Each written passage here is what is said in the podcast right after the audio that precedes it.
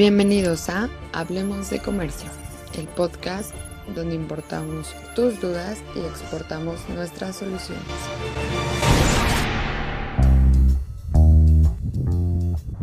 Hola, ¿qué tal? Te doy la bienvenida a este podcast llamado Hablemos de Comercio, el podcast donde cada semana importamos dudas y exportamos soluciones. Quiero darte gracias antes de empezar este episodio por aguantarnos tanto tiempo en estas vacaciones que hemos tomado no sin antes decirte que estamos, que estamos de vuelta. Este 18 de septiembre empezamos con este episodio y para ello quiero hablarte de un tema bastante importante que surge mucho en estos días, el padrón de importadores. Así que hoy este es el tema. Pero para desglosarte y explicarte qué es el padrón de importadores, vamos a tomarlo y dividirlo en las dos palabras principales, padrón e importador. Cuando hablamos de padrón estamos hablando de un listado de cosas o personas. Es como un censo. Ahí podemos tener padrones de personas de la tercera edad o personas que se dedican a cierta actividad. Tenemos padrones de personas que son mecánicos, padrones de personas que son amas de casa y infinidad de padrones. Eso quiere decir son censos, es un listado. Y la palabra importador ya la hayamos tocado en un tema anteriormente en la primera temporada de este podcast, pero te lo vuelvo a desglosar. Importador es aquella persona que va a ingresar productos, mercancías o lo que se te puede ocurrir en estos momentos a su país. Esto obviamente, esos productos tienen que ser de países diferentes. Hagamos un ejercicio, por ejemplo, eh, una persona aquí de México que está a punto de importar un automóvil, pero ese automóvil viene de Estados Unidos. Esa persona es un importador.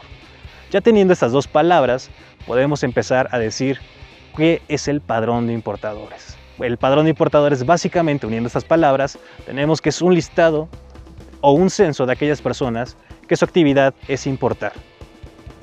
Ahora, ¿quién se dedica a tener este padrón de importadores? Nuestro padrón de importadores lo lleva la Secretaría de Acción Tributaria, o mejor conocido como Lucifer. No, no es cierto, no te creas, es aquella, ya la conocemos, es el SAT. Es aquella secretaría que se dedica a, atribuir esos, esos impuestos que generamos todas las personas para generar ya sea infraestructura, ponerlo para hospitales, etcétera, muchas cosas más. A eso se dedica esta secretaría.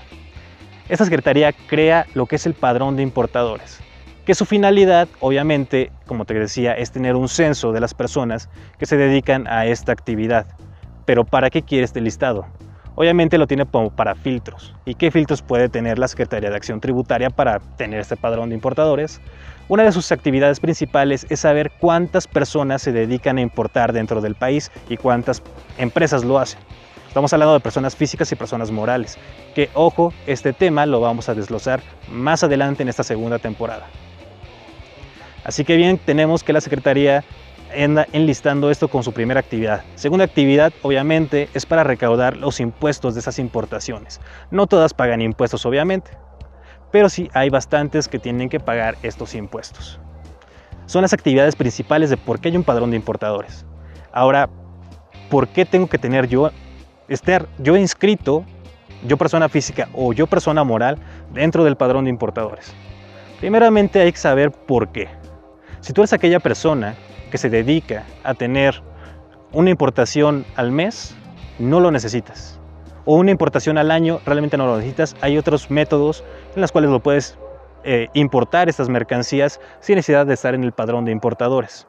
Esto obviamente te lo voy a tomar en cuenta en un episodio más futuro pero si tú eres de las personas que se dedican a tener actividades de importación dos o tres veces al mes, necesitas forzosamente estar inscrito en el padrón de importadores. Ahora bien, ¿qué es una persona física y una persona moral en ese sentido del padrón de importadores? Aquella persona física es aquella persona normal como tú y yo. Aquella persona que tiene obviamente su credencial de, del Instituto Nacional Electoral, el INE, y esa es una persona física. Una persona moral es aquella persona que tiene una empresa constituida, ya sea SADCB o otras más.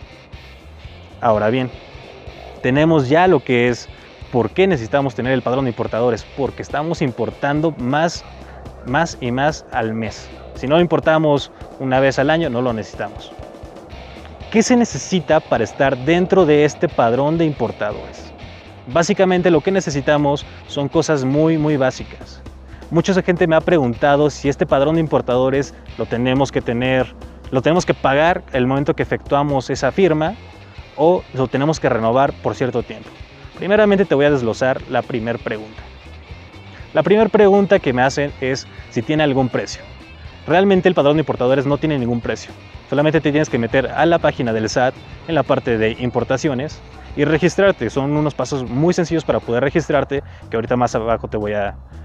que abajito en la caja de comentarios si me estás viendo en YouTube o en la descripción de este episodio si me estás escuchando, te voy a dejar algunos de los datos. Pero básicamente no tienes que pagar ni un solo peso para inscribirte en el padrón de importadores aquí en México. La siguiente pregunta que también hacen mucho o hacen bastante es si este padrón de importadores tiene una vigencia, tiene una caducidad. Básicamente este padrón de importadores no tiene una caducidad, lo puedes escribirte y lo puedes tener de por vida, obviamente cumpliendo con las normas de este padrón. Si los incumples, puedes, ser sancionado con la detención de tu padrón, de tu acta del padrón de importadores durante cierto tiempo o la cancelación total del mismo. Ahora bien, ¿qué documentos necesito yo para estar inscrito en el padrón de importadores? Básicamente tienes que ser una persona mayor, ser persona física o persona moral. Esto estamos hablando de que tienes que estar inscrito en el SAT. Obviamente teniendo tu RFC. Que es el RFC, es una homoclave que también no te preocupes. Más adelante te voy a hacer un episodio dedicadamente al SAT y a esta parte de los impuestos que tienes que pagar como persona y la atribución del RFC. Ahora bien, teniendo esos datos, también tienes que tener, obviamente, tus obligaciones al 100 con el SAT. ¿A qué me refiero con tus obligaciones al 100? No le tienes que deber, tienes que haber hecho tus ejercicios del año pasado y de este año totalmente cubiertos. O sea, no deberle a nadie. ¿Para qué? Para que obviamente te den la aprobación de este, de este padrón. Uno de los casos más importantes que debes de tener es que ya tienes, ya tienes obviamente que tener con quién vas a trabajar, con qué agente aduanal o con qué agencia aduanal vas a trabajar para que ellos hagan este proceso de las importaciones, de las importaciones al país. Este ejercicio obviamente totalmente aduanal. Que ojo, cuando estamos hablando del padrón de importadores, estamos hablando de que lo puede hacer generalmente todas las personas. Aquellas personas que se dedican, no sé, tienen algún pequeño taller de, de venta de alguna ropa o, o algún instrumento y necesitan importar para seguir vendiéndolo. Aquellas personas obviamente no tienen mucho conocimiento aduanal. Es por ello que obviamente necesitamos los servicios aduanales de un agente o de una agencia. Ya que tenemos eso, tenemos obviamente que tener eh, al 100 nuestro FIL, nuestra firma electrónica, comprobantes de domicilio y básicamente serían todos los documentos que necesitamos para podernos registrar en el padrón de importadores. ¿Qué beneficios tiene estar en el padrón de importadores?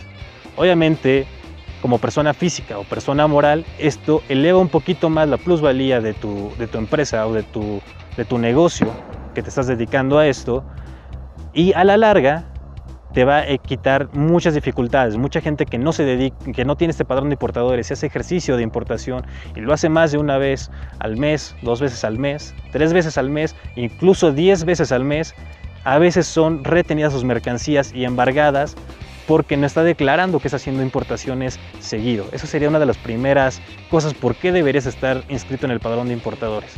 Obviamente eso también quiere decir que eres una persona activa durante el, frente al SAT. Esto a la larga te da beneficios, pero no te preocupes, y esto también es un gancho para que te quedes en este podcast. Esos beneficios te los hablaré un poquito más adelante con todo lo que significa estar inscrito en el SAT y los beneficios que tiene a la larga. También mucha gente me ha preguntado, ¿lo voy a pagar a un agente aduanal? Entonces estoy haciendo un ejercicio más y elevan mis costos. Esto es totalmente cierto, pero a la larga puedes eh, deducir esos impuestos y ese dinero se te puede regresar. Y también eso viene muy inscrito en la parte de qué es el SAT. Ahora bien, hablando un poquito más de lo que es este padrón de importadores, hay muchas ocasiones en las cuales puedes perder y puede quedar nulo este padrón.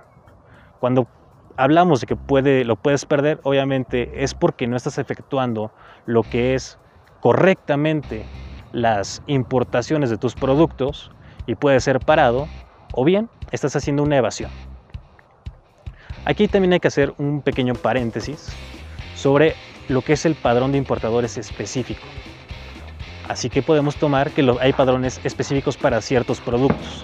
Por ejemplo, si tú te dedicas a importar bebidas alcohólicas, ya sea cerveza, ya sea tequila, ya sea entre otras cosas, entonces hay, sub, hay un sub dentro de este padrón de importadores para que te inscribas en él. ¿Esto para qué? Para tener un poquito más de control, como te decía al principio de este episodio, cuando hablamos del padrón de importadores estamos hablando de un censo que tienen estas personas que importan. Este censo para que lo tenga la Secretaría de Acción Tributaria, para que a su vez sepa qué tiene que cobrar, a qué personas no le tiene que cobrar y cuánto tiene que cobrar.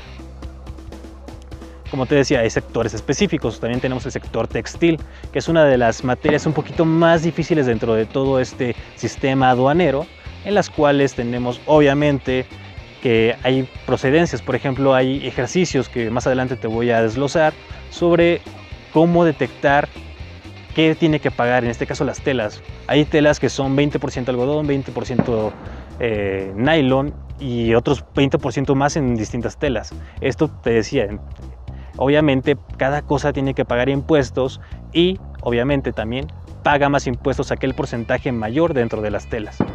Por eso es que entran en los materiales específicos de este padrón de importadores.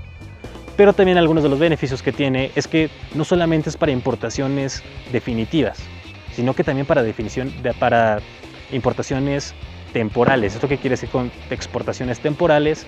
Importaciones temporales, perdón. Que también no te preocupes, ese tema lo voy a desglosar un poquito más adelante. Cuando hablamos de importaciones temporales estamos hablando que ciertos objetos, ciertos materiales entrarán al país por un determinado tiempo. En este caso generalmente son seis o siete meses. Es un tiempo muy muy corto. Ahora bien, si estás buscando ah, entrar en este padrón de importadores, si ya estás buscando, si eres aquella empresa que está tratando de importar toda su, su materia prima para crearlo aquí, te conviene entrar en el padrón de importadores, pero también si eres aquella persona física que está vendiendo productos y encuentra sus productos un poco más económicos y baratos en las afueras de nuestro país pero obviamente también este padrón de importadores nos conviene a aquellas personas que estamos trabajando en lo que es el sistema aduanal. Seguramente tú has entrado en estos sistemas y al tiempo estás llevando estos procesos del padrón con las personas que trabajas en tu empresa. Así que si estás haciendo esto, te recomiendo que primeramente vayas con un buen agente aduanal o una buena agencia aduanal pidas que te lleve tus casos y posteriormente ingreses al portal del SAT en la parte de importadores y te registres en este padrón que es totalmente gratuito y a la larga te da bastantes beneficios. Este sería el tema de el padrón de importadores en el cual estamos abriendo esta segunda temporada. Nuevamente te doy muchas, muchas gracias por permitirme nuevamente entrar en tus dispositivos móviles, ya sea como siempre, me estés viendo o escuchando, si vienes caminando, si estás en tu casa, si estás en la oficina, si estás en clases virtuales en estos momentos. Muchas, muchas gracias por permitirme entrar nuevamente. A partir de este 18 de septiembre en adelante estamos en segunda, segunda temporada. Yo me despido no sin antes decirte también que te des una vuelta por el podcast Pasaporte al Exterior de Carlos Canet. Este este podcast bastante interesante y que yo te lo recomiendo mucho. Habla mucho sobre cómo romper esas barreras internacionales y cómo hacer que tu negocio entre en otros, en otros mercados. Yo me despido, no sin antes decirte también que tenemos una cita cada semana para que juntos hablemos de comercio.